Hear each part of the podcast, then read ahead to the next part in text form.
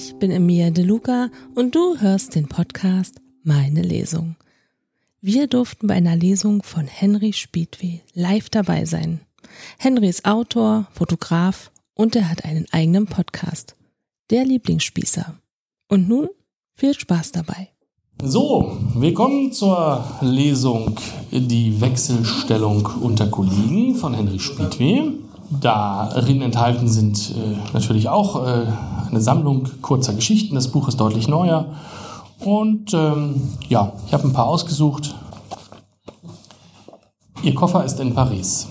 Sie. Also, Sir, ich sehe im System, Ihr Koffer ist in Paris.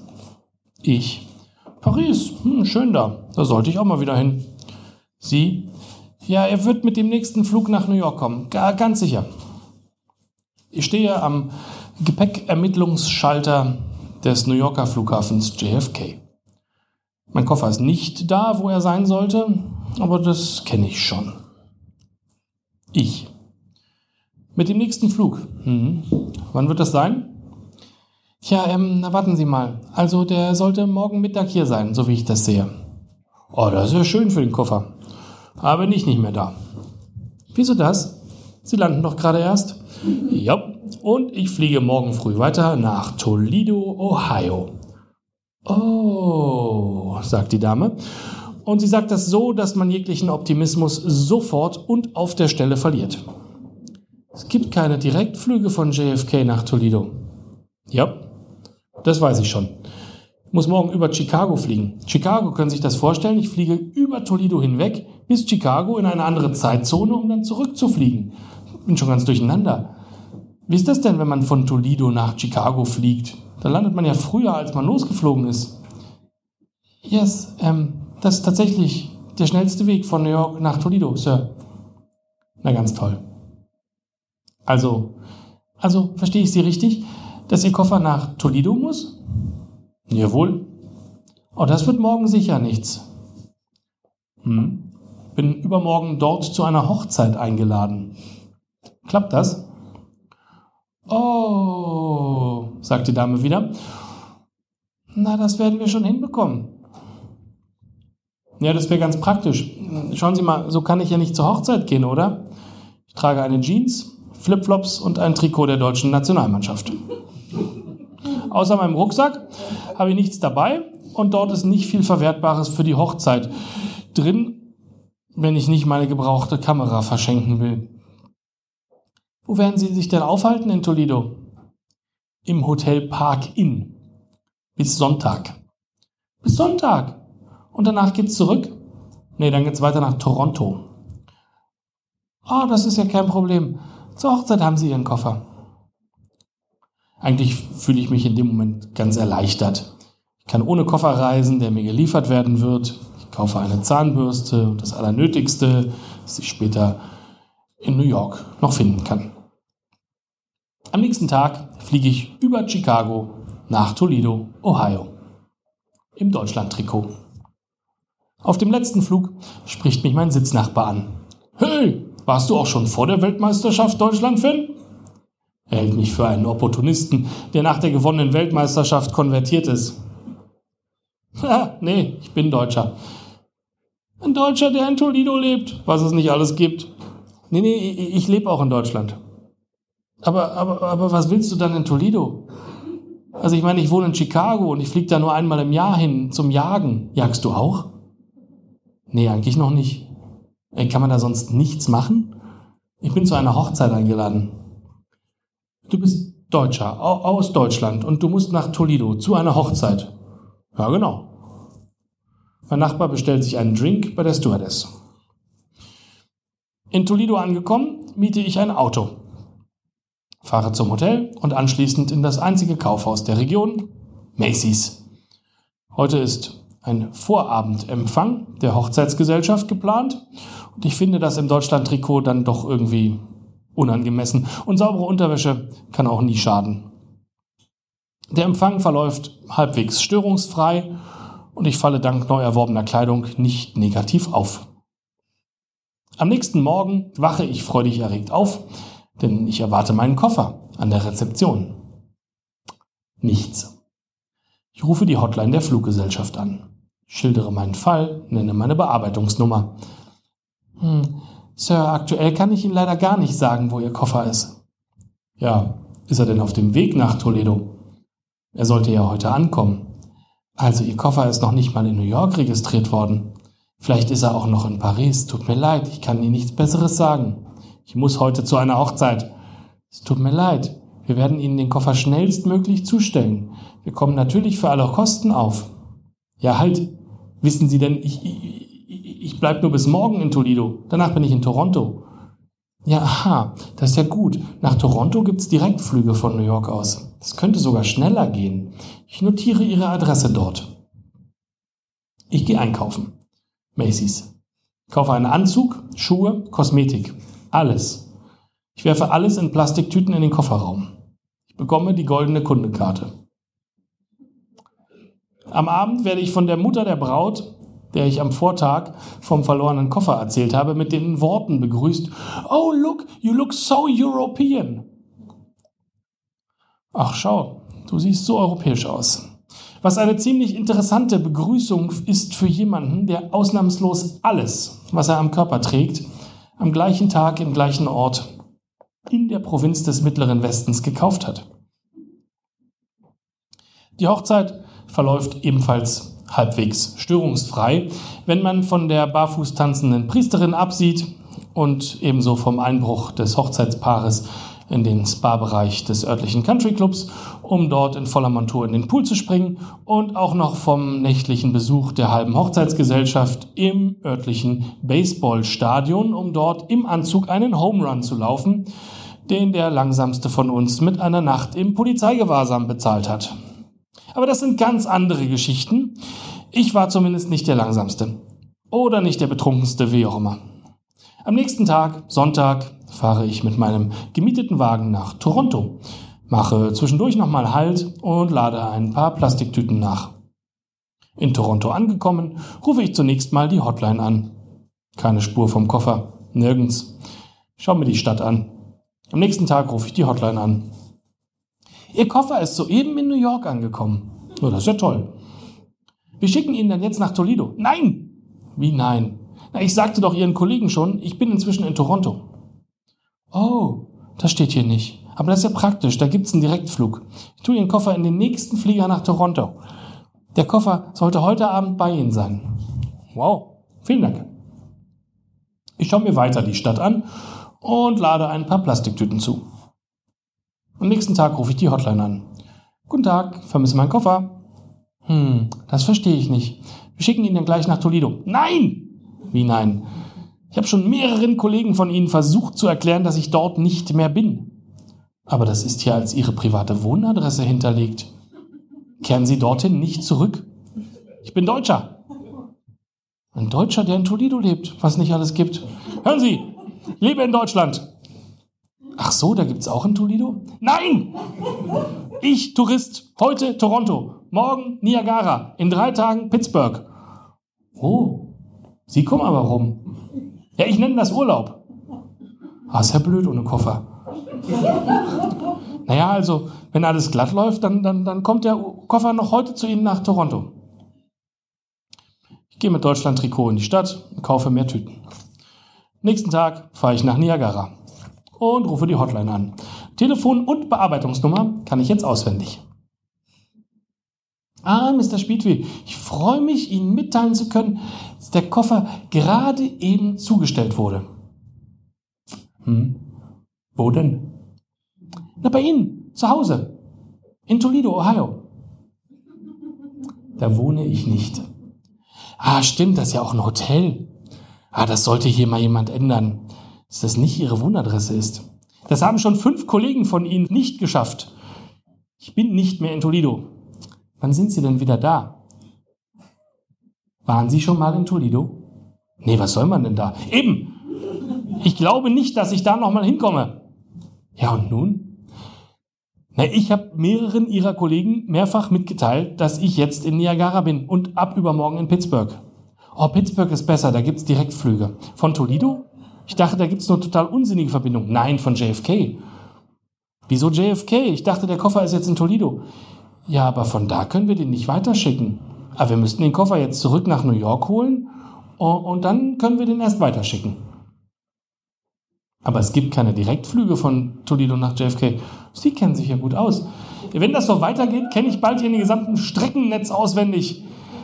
Also müssen Sie jetzt meinen Koffer von Toledo über Chicago nach New York und dann weiter nach Pittsburgh fliegen? Ja, genau so. Ist nicht Ihr Ernst. Wie lange soll das denn dauern? Sie haben ja schon für den Hinweg fünf Tage gebraucht. Oh, das könnten wir morgen schaffen. Ich darf Ihre Adresse in Pittsburgh notieren. Auf dem Weg von Niagara nach Pittsburgh komme ich an einem Outlet vorbei und stopfe weitere Einkaufstüten in den Kofferraum. So langsam wird's da eng. Ich habe mir angewöhnt, immer das Deutschland-Trikot anzuziehen, wenn ich auf größere Menschenansammlungen treffen könnte.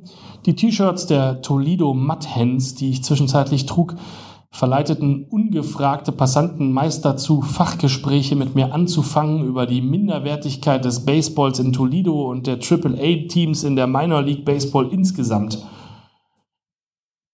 Etwas viel für eine Sportart, die ich bis heute nicht mal verstehe. Aber die Auswahl an T-Shirts war begrenzt. Nach zwei Tagen in Pittsburgh rufe ich die Hotline an.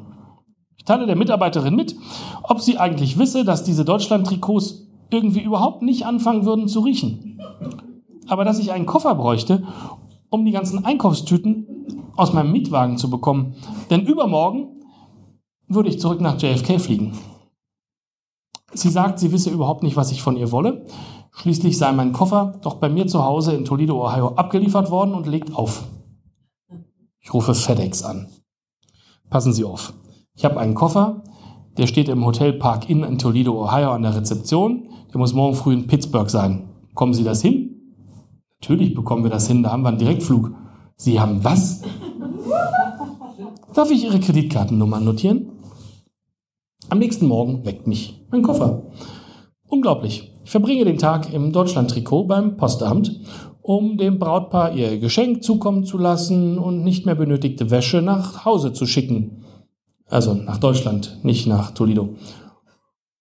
Fünf Tage später, ich bin wieder am Flughafen JFK, erhalte ich eine E-Mail. Während ich gerade meinen eigenen Koffer am Schalter abgebe, um zurückzufliegen. Samt einem zweiten Koffer, den ich mir kaufen musste, weil ich zu viele Tüten hatte. Während ein anderer Reisender mit mir über den Football in Pittsburgh reden möchte, mein Deutschland-Trikot hat dann doch irgendwann angefangen zu riechen, lese ich die Mail der Fluggesellschaft. Da sie meinen Koffer nicht mehr finden könnten, würden sie mir anbieten, den Schaden komplett zu ersetzen.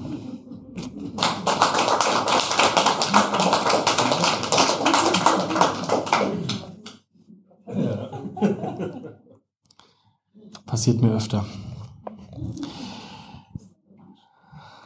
Ja, wohl wahr.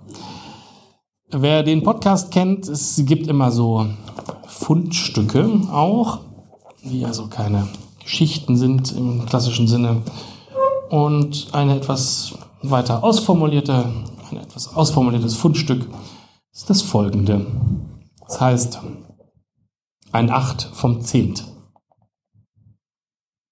Solo heißt, ich mache irgendwas alleine. Das bekommen die meisten Deutschen noch hin. Duett sind zwei, ein Trio sind drei, ein Quartett sind vier.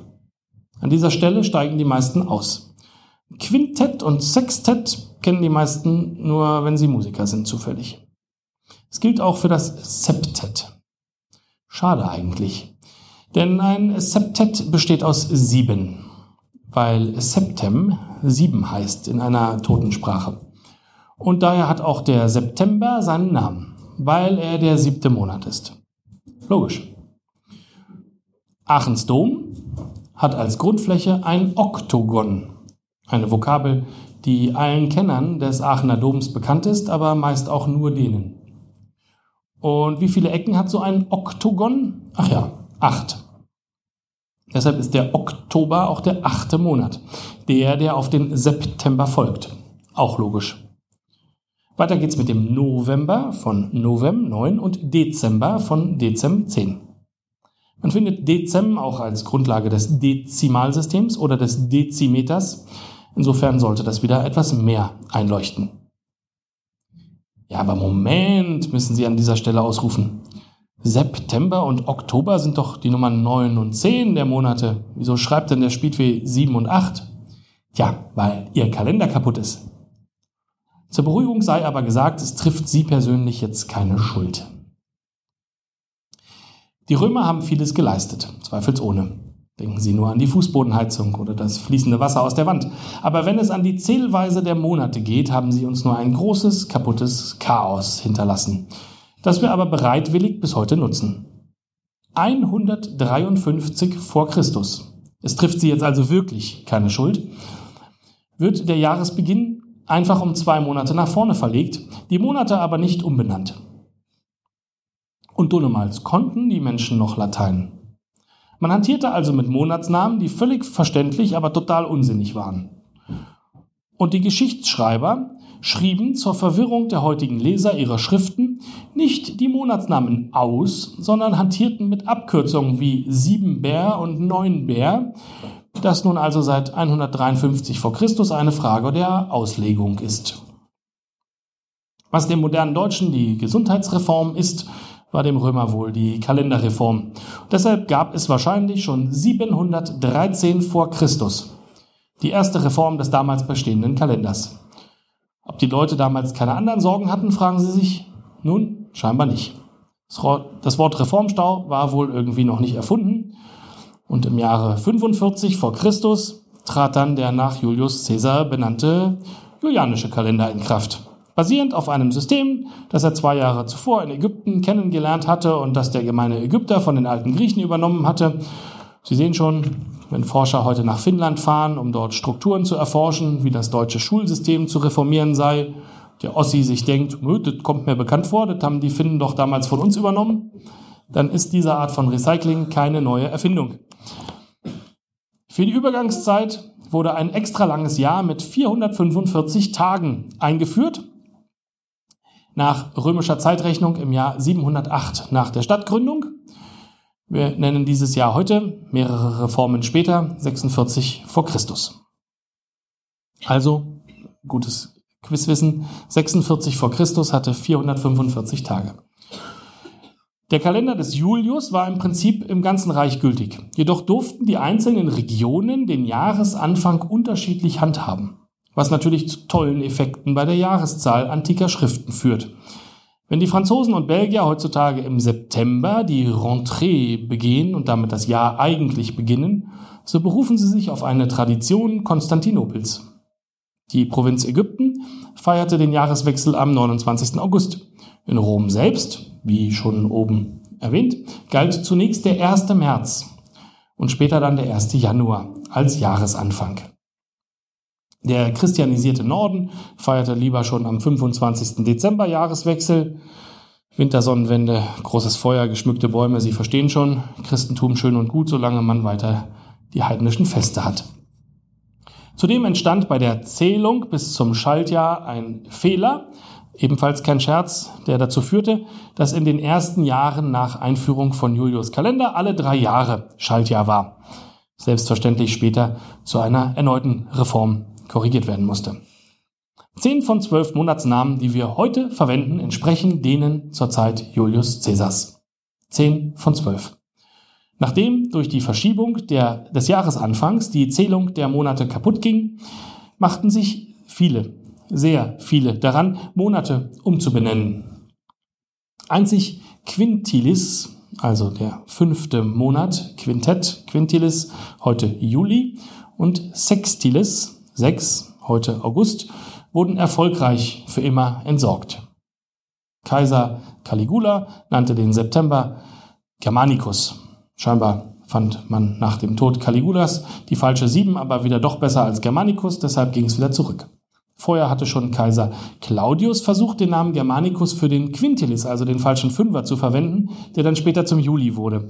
Was Kaiser Domitian nicht davon abhielt, es nochmal mit Germanicus für September zu versuchen und Domitianus für Oktober. September hieß auch mal Antonius und Tacitus, der November auch Faustina und Romanus. Kommt ihr noch mit? Kaiser Commodus war sich sogar nicht zu schade, gleich alle zwölf Monate nach seinen eigenen zwölf Vornamen zu benennen Amazonius, Invictus, Felix Pius, Lucius, Aelius, Aurelius, Commodus, Augustus, Hercules, Romanus und Exuperatorus. Dies war, Sie wissen es schon, eine Nulllösung. Macht immer Spaß, alte lateinische Texte zu lesen, weil man die Daten einfach nicht versteht. Rom ging unter und es blieb die ungelöste Kalenderfrage. Karl der Große kam. Er erkannte das Problem und gab ebenfalls allen Monaten neue Namen, die sehr logisch und jahreszeitlich orientiert waren. Zum Beispiel Wintermanot, Wintermonat für Januar. Lenzinmanot, Lenzmonat für März. Aranmanot, Erntemonat für August oder den heute fälschlich als Wonnemonat fortgenannten Winnemanot, Weidemonat Mai. Aber das war eindeutig zu nachvollziehbar und musste wieder entsorgt werden. Den letzten großen Wurf wagte Napoleon. Was Sie heute noch erkennen, wenn Sie aufmerksam die Inschriften an Gebäuden in Paris lesen. Blöderweise war Napoleons Reform so weitreichend, dass er nicht nur den Monaten neue Namen gab, die ebenfalls im Wesentlichen durch Wetter und Jahreszeit gekennzeichnet waren, sondern auch gleich die ganze Zeit neu berechnen wollte. Dezimal nämlich. Zehn. Der Tag wurde in 10 Stunden zu je 100 Minuten a 100 Sekunden eingeteilt. Natürlich setzte sich das nicht durch und wie bei allen unvollkommenen, aber komplexen Gebilden ist es den Menschen irgendwann lieber damit zu leben, als weiter zu versuchen, sie zu verbessern. So erinnern wir heute global im August an den römischen Kaiser Augustus, der übrigens im September geboren wurde. Ich hoffe, ich konnte euch ausreichend verwirren.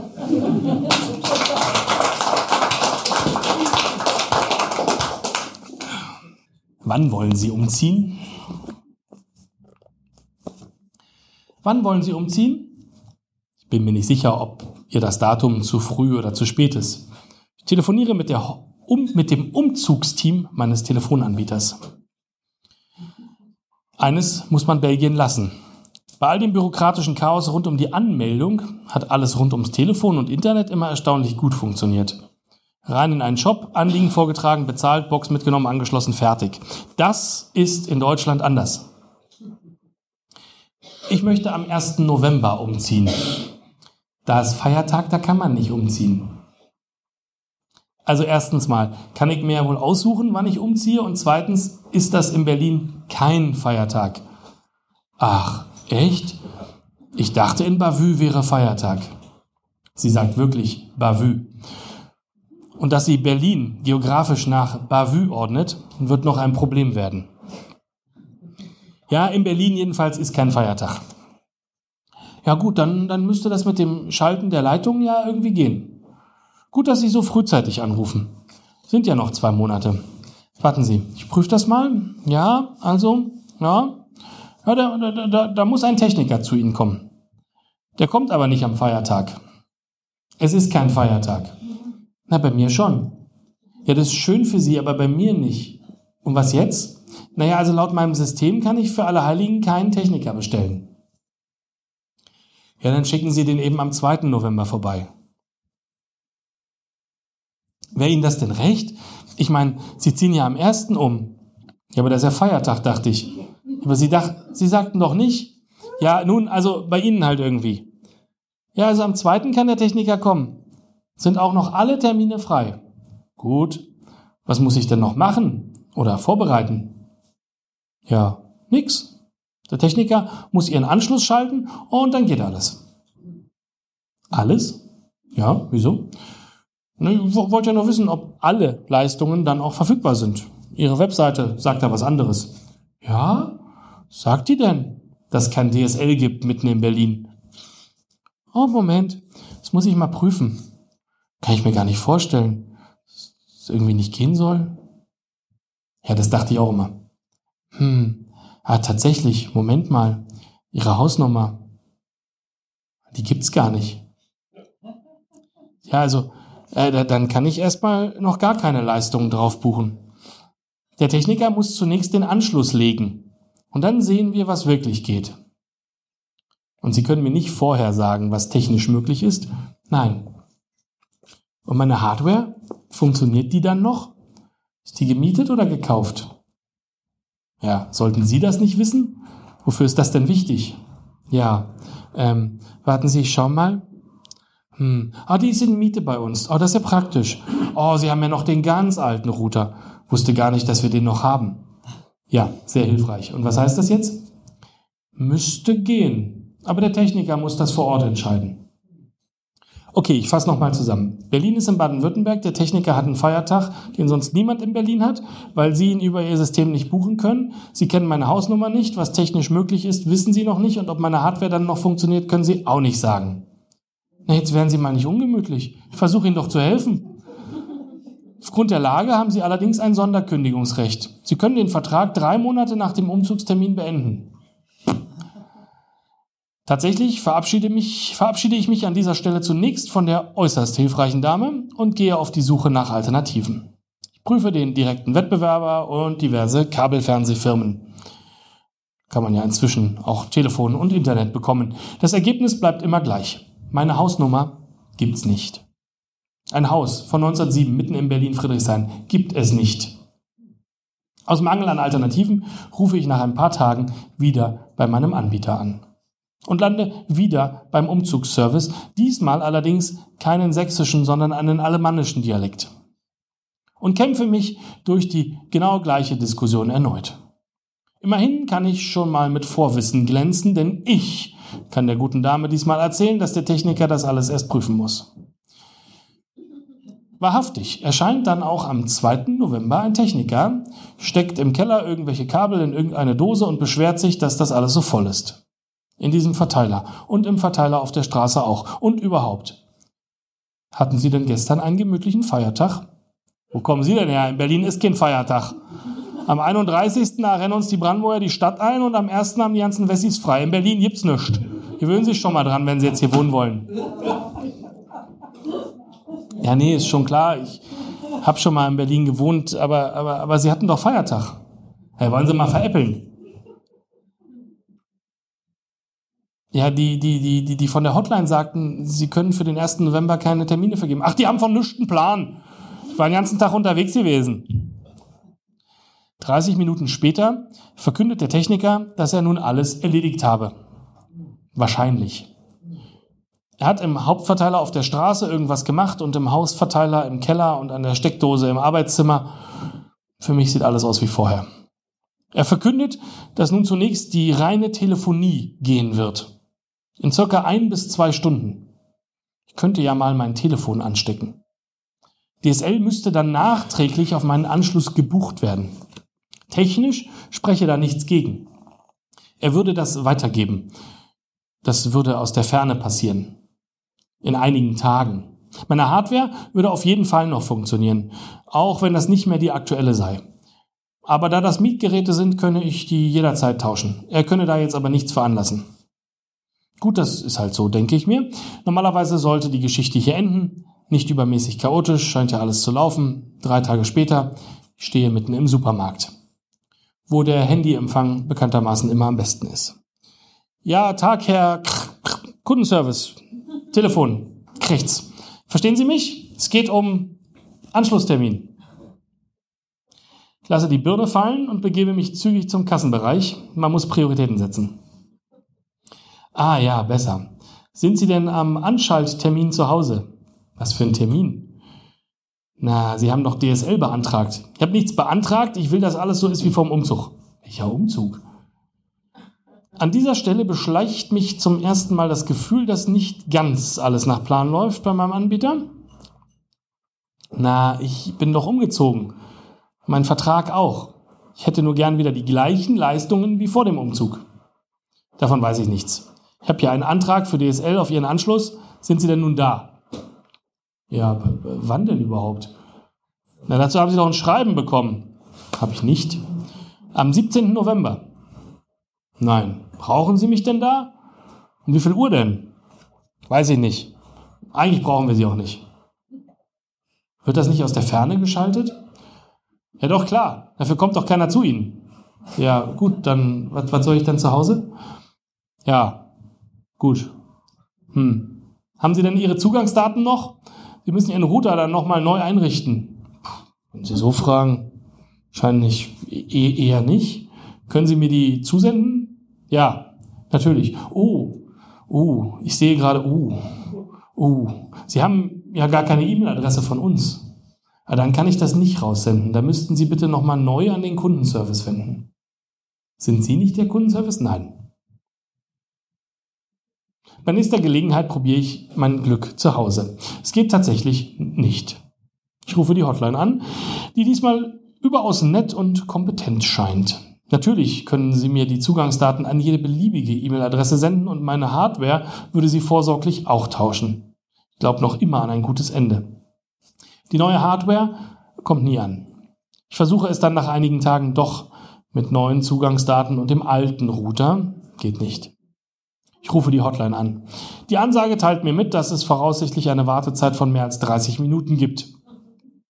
Egal, denke ich mir, kostet ja nichts. Ich stelle das Telefon auf laut und lasse es neben mir liegen, bis jemand rangeht. Solange kann ich ja weiterarbeiten.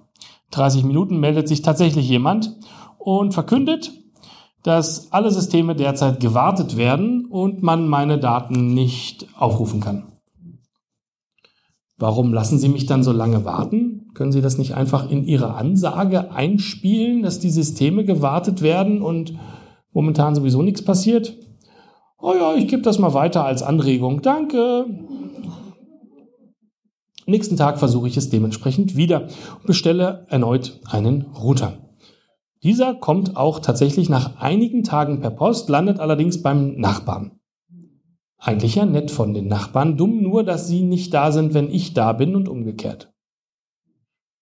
Besteche sie mittels Einwurf von Kinderriegeln in den Briefkasten zum Abstellen des Paketes vor meiner Tür. Das klappt auch. Nur die neue Hardware, die klappt nicht. Ich rufe die Hotline an. Da kann man mir nicht mehr helfen, stellt man mich zum technischen Kundendienst durch, der gleich zwei Probleme feststellt. Mein Anschluss ist gar nicht geschaltet und dieser Router könne bei mir auch eigentlich gar nicht funktionieren. Ich müsse nochmal einen Techniker zu mir schicken, der die Leitung schaltet. Neue Hardware könne ich aber nur an der Hotline bekommen. Da kann man nichts machen. Ich rufe die Hotline an. Neue Hardware wäre überhaupt kein Problem. Ob es denn korrekt sei, dass ich drei Router in Miete hätte. Für den Techniker nehme ich mir extra frei. Es ist mittlerweile Dezember. Eigentlich wollte ich nach dem Besuch des Technikers noch nach Aachen fahren mit der Bahn. Das ist dann noch eine ganz andere Geschichte. Der letzte Zug ab Berlin, mit dem ich noch nach Aachen kommen könnte, ginge um 19.36 Uhr. Der Techniker kommt um 18.41 Uhr.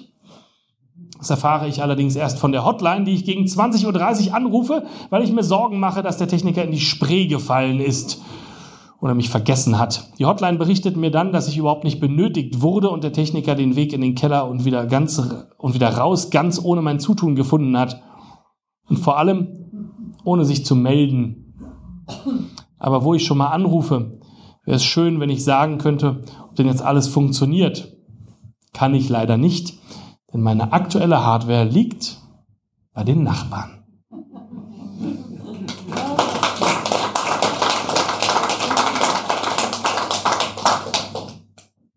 Nichts zu verzollen.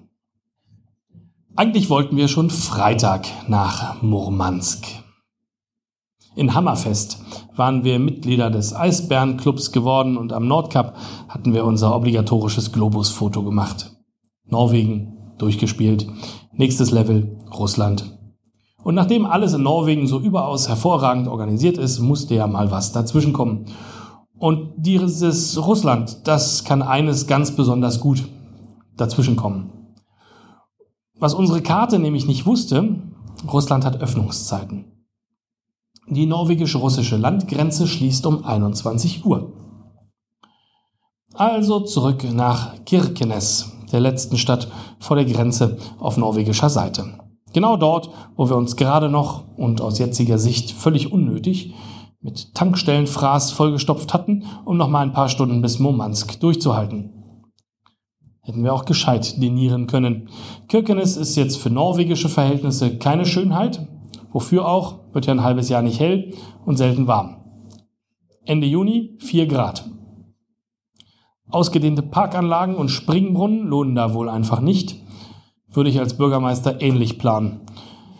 Straßen sind trotz allem in erstaunlich gutem Zustand, wenn man mal bedenkt, wie viel Frost sie erdulden müssen. Einzig die typische Färbung von Streusalz im Juni irritiert. Ein paar Mädchen spielen in kurzen Sommerkleidern, fangen und tragen Blumenketten. Was der Norweger halt so Sommer nennt. Der Rezeptionist ist des eilig gebuchten Hotels erklärt uns, wir haben im Prinzip zwei Optionen. Entweder wir stellen uns schon früh um vier an oder wir warten bis neun Uhr und könnten noch in Ruhe frühstücken. Natürlich, gut geschult, wir buchen das Frühstücksbuffet. Ich sehe das als Aufforderung, noch einmal so viel Lachs zu schnabulieren, wie reingeht. Wer weiß, womit uns die Russen füttern.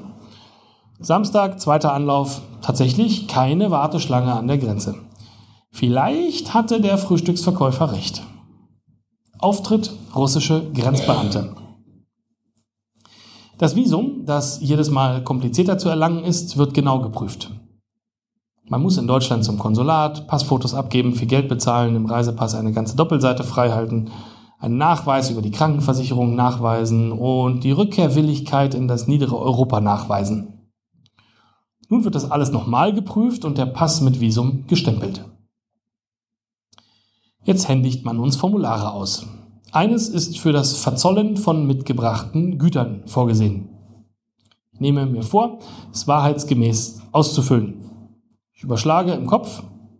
Vermutlich haben wir ca. 30 Dosen Bier an Bord. Ich reiche meinen Zettel ein. Große Augen bei der Beamtin. Sie fragt mich, ob Russisch, ob ich sicher bin. Ich bejahe. Dann fragt sie mich auf Norwegisch. Ich bejahe wieder. Ich verstehe von beidem gerade so viel, um zu verstehen, was ich gefragt werde, wenn es um Bier geht. Englisch wurde scheinbar nicht geschult. Die Dame holt ihren Vorgesetzten. Große Augen beim Beamten. Er fragt mich auf Russisch, ob ich sicher bin. Ich bejahe. Dann nochmal auf Norwegisch. Ich bejahe. Der Beamte holt seinen Vorgesetzten. Wir diskutieren jetzt zwei Stunden lang mit zehn Beamten, bis uns mal einer aufklärt, so viel Bier kann man nicht mitnehmen. Nun, ich muss sagen, nach dem Theater habe ich mir das schon gedacht. Ich versuche mich mal im Finden einer Lösung, nachdem die Beamten das scheinbar ebenfalls nicht geschult bekommen haben. Zunächst schlage ich die norwegisch-europäische Lösung vor. Wird ja sicher eine Freigrenze geben und alles darüber hinausgehende muss halt verzollt werden. Alle schauen sich fragend an. Das sei nicht vorgesehen. Ich wiederhole meinen Vorschlag, weil ich glaube, Sie haben mich nicht verstanden. Nein, es sei nicht erlaubt, mit so viel Bier in die russische Föderation einzureisen. Ha, ich zeige freudig meinen Pass. Stempel, ich bin schon eingereist. Endlich hätte ich das Problem verstanden. Es ist passiert, was nicht vorgesehen ist. Wir werden kreativ. Wir suchen uns eine Mülltonne und werfen das Bier dort rein. Niet. Ich habe mich hier verschrieben wir gehen jetzt zum Auto und der Beifahrer trinkt das ganze Bier aus und bevor wir da an der Kontrollstation, nein. Wir kippen das Bier in einen Gully. Nein. Wir schenken Ihnen das Bier. Na, Sie haben ja bestimmt irgendwann Feierabend. Niet. Wir stellen das Bier einfach dort an den Baum und dann findet sich ja vielleicht jemand, der hier nach Feierabend. Niet. Wir gehen raus und fragen andere Autofahrer, ob sie vielleicht weniger Bier haben und dann was mitnehmen. Nein, nein, also das geht nun wirklich nicht. Wir verzollen das Bier. Ich dachte lieber einmal zu viel fragen. Niet. Wir leisten eine kleine Spende an die russische Föderation. Wir brauchen jetzt auch nicht unbedingt eine Quittung. Niet.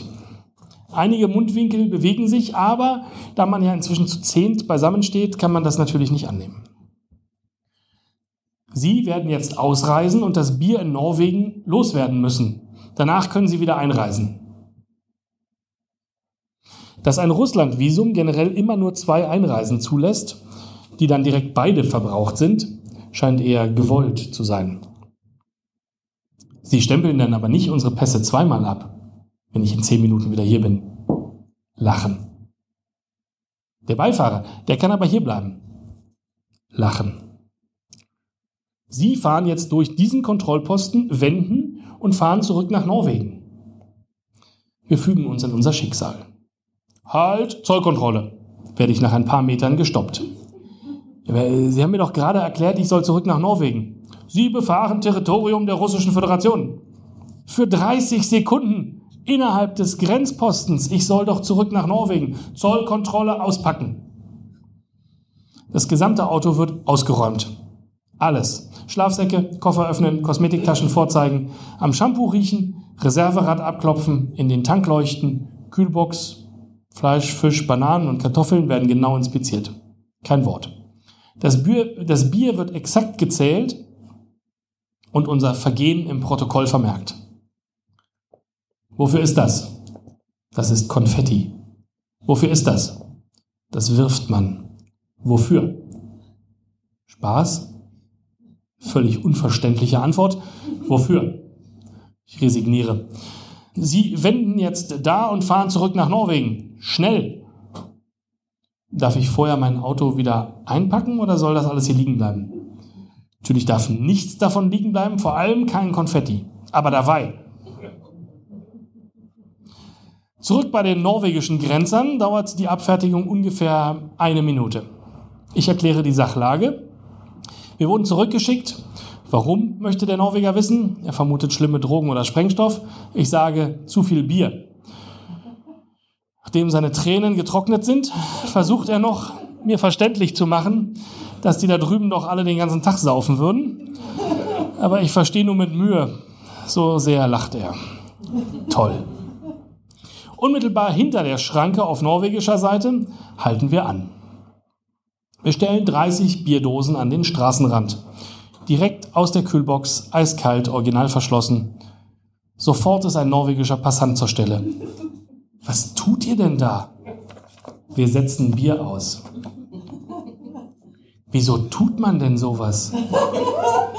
Er ist wirklich völlig schockiert ob des total unsinnigen Unterfangens. Wir wollen nach Russland. Wieso? Eine richtig gute Antwort habe ich jetzt auch nicht mehr. Aber er lädt das Bier in sein Auto und lacht. Es handelt sich um richtiges Bier mit 5% Volumenalkohol, also fällt es in Norwegen unter das staatliche Alkoholmonopol. 30 Bier haben vermutlich den Gegenwert eines Kleinwagens oder so. Wenigstens war er rundum glücklich. Erneute Ausreise aus Norwegen. Die stempelnde Beamtin erkennt uns wieder und fragt, was wir schon wieder da wollen. Sie lacht ebenfalls nach unserer Geschichte. Zweiter Anlauf Russland. Die Beamten tun allen Ernstes so, als hätten sie uns noch nie gesehen. Komplette Kontrolle. Der Visa, Befragung, Ausfüllen der Zollerklärung, alles streng nach Vorschrift, komplette Durchsuchung des Autos. Ich erkenne, dass ein anderes Auto neben uns wegen Grillfleisch zurückgeschickt wird, deren Einfuhr nach Russland streng verboten ist. Und ein weiteres wegen Kartoffeln. Mir wird Angst und Bange. Der durchsuchende Beamte ist sich nicht zu blöd, sich die Funktion von Konfetti erneut erklären zu lassen und sie wieder nicht zu verstehen. Er findet wiederum nichts im Reserverad, aber in der Kühlbox Grillfleisch und Kartoffeln. Er prüft das Mindesthaltbarkeitsdatum, nickt und packt es zurück.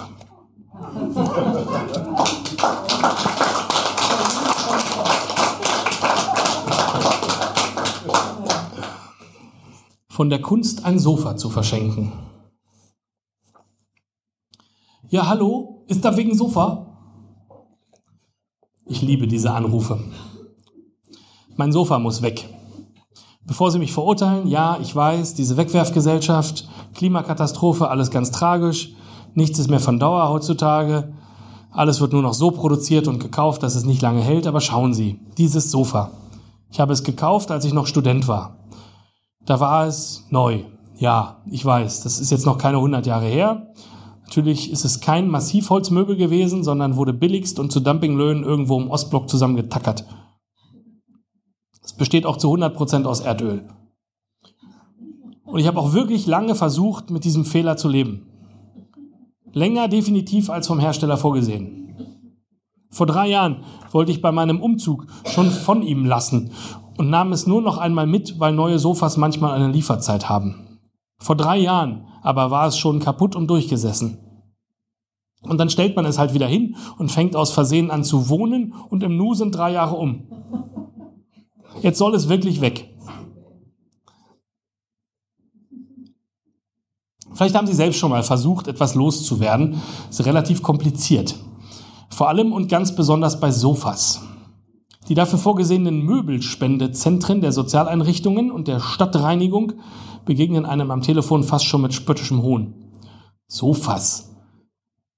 Wer man denn denke, wer man sei. Ob es denn wenigstens echt Rokoko sei. Mit Brokatbesatz. Eigentlich sei das Lager übervoll, aber wenn man es vorbeibringe zur Begutachtung, könnte man bei Gefallen und sehr gutem Zustand ganz vielleicht eine Ausnahme machen. Wenn man das Gespräch dann geschickt auf das Thema Abholung lenkt, wird zumeist unter Lachen aufgelegt. Es ist erstaunlich, dass unser Land selbst die Einwanderung von rund einer Million Flüchtlinge dermaßen unbeschadet übersteht, dass noch immer alle Lager voll sind von alten Sofas. Es hilft aber alles nichts. Da ich nun mal kein Echtholz-Antikmöbel in einwandfreiem Zustand zu verschenken habe und schon gar nicht noch einen Transporter anmieten will, um es beim Casting des Wertstoffhofs vorzustellen, brauche ich wohl eine andere Lösung. Das Internet bietet viele Lösungen. Ich versuche es zunächst in einer Facebook-Gruppe namens Verschenkens Berlin. Dort werde ich für gewöhnlich alles los. Hier tummeln sich die Bedürftigen und die Gierigen und jeder Mist findet einen Abnehmer. Es sei denn, es ist ein Sofa. Nach einer Woche ohne eine einzige Nachricht schalte ich zusätzlich eine Anzeige auf eBay Kleinanzeigen. Und schon steht das Telefon nicht mehr still. Hallo, ich rufe an wegen Sofa. Ja, das ist schön für Sie. Wie heißen Sie denn? Sebastian, ich brauche unbedingt das. Wann kann ich holen? Ja, so schnell wie möglich. Es muss dringend abgeholt werden. Morgen kommt das Neue. Kleiner Tipp an die Leserschaft, sagen Sie sowas nie. Das verschlechtert Ihre Verhandlungsposition ungemein. Auf einmal sind Sie der Bittsteller. Anrufer jetzt gönnerhaft. Ah, naja, wenn das so ist, werde ich mal um elf kommen. In den folgenden Minuten rufen mich unzählige Menschen an und schnell nehme ich unwillkürlich ein Sympathie-Ranking vor. Je nachdem, wie sympathisch mir mein Gesprächspartner erscheint, sage ich, dass das Sofa schon vergeben ist oder dass es leider schon vergeben ist. Manche drängen mir dennoch ihre Nummer auf für den Fall, dass es nicht abgeholt wird. Mir erscheint das unnütz. Sebastian wirkte doch sehr motiviert. Nach nur 15 Minuten deaktiviere ich die Anzeige wieder.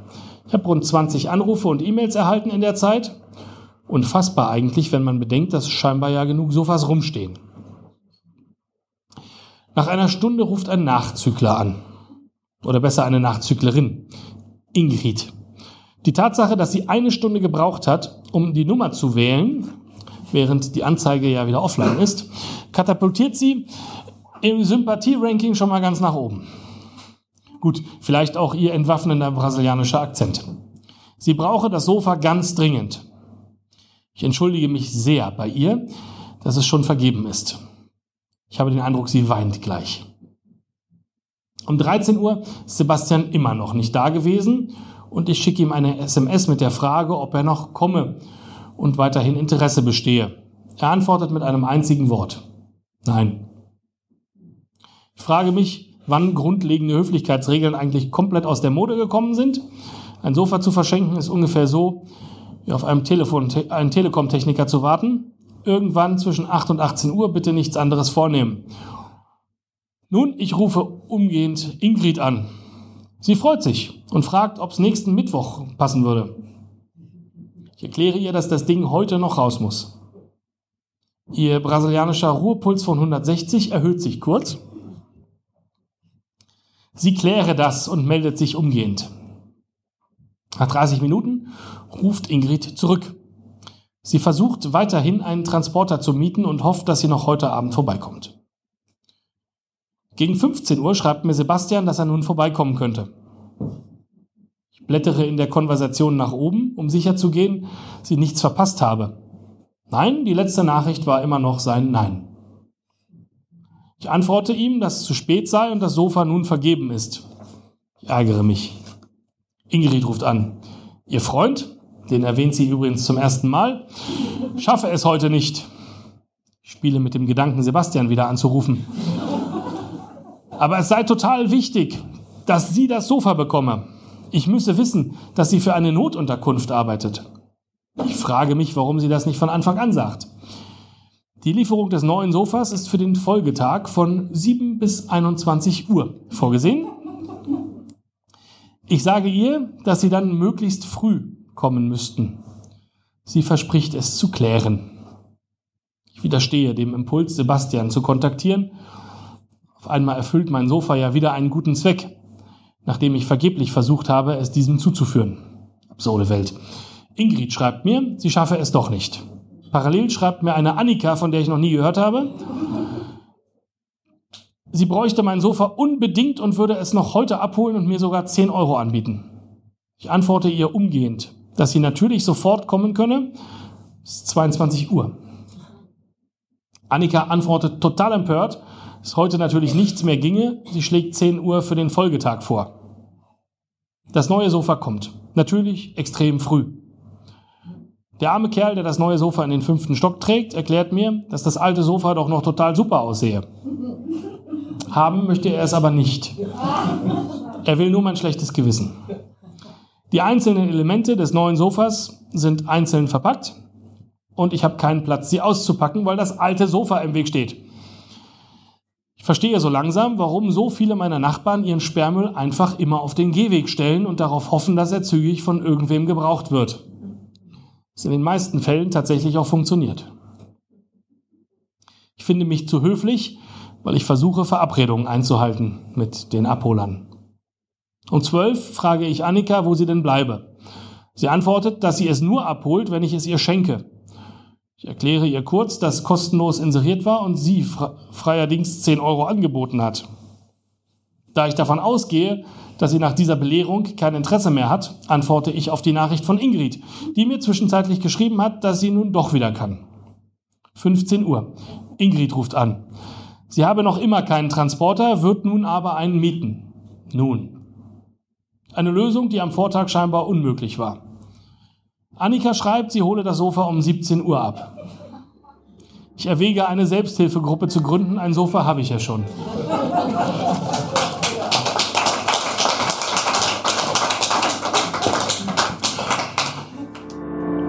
Wenn dir die Folge gefallen hat, abonniere den Podcast und über eine Bewertung würden wir uns sehr freuen.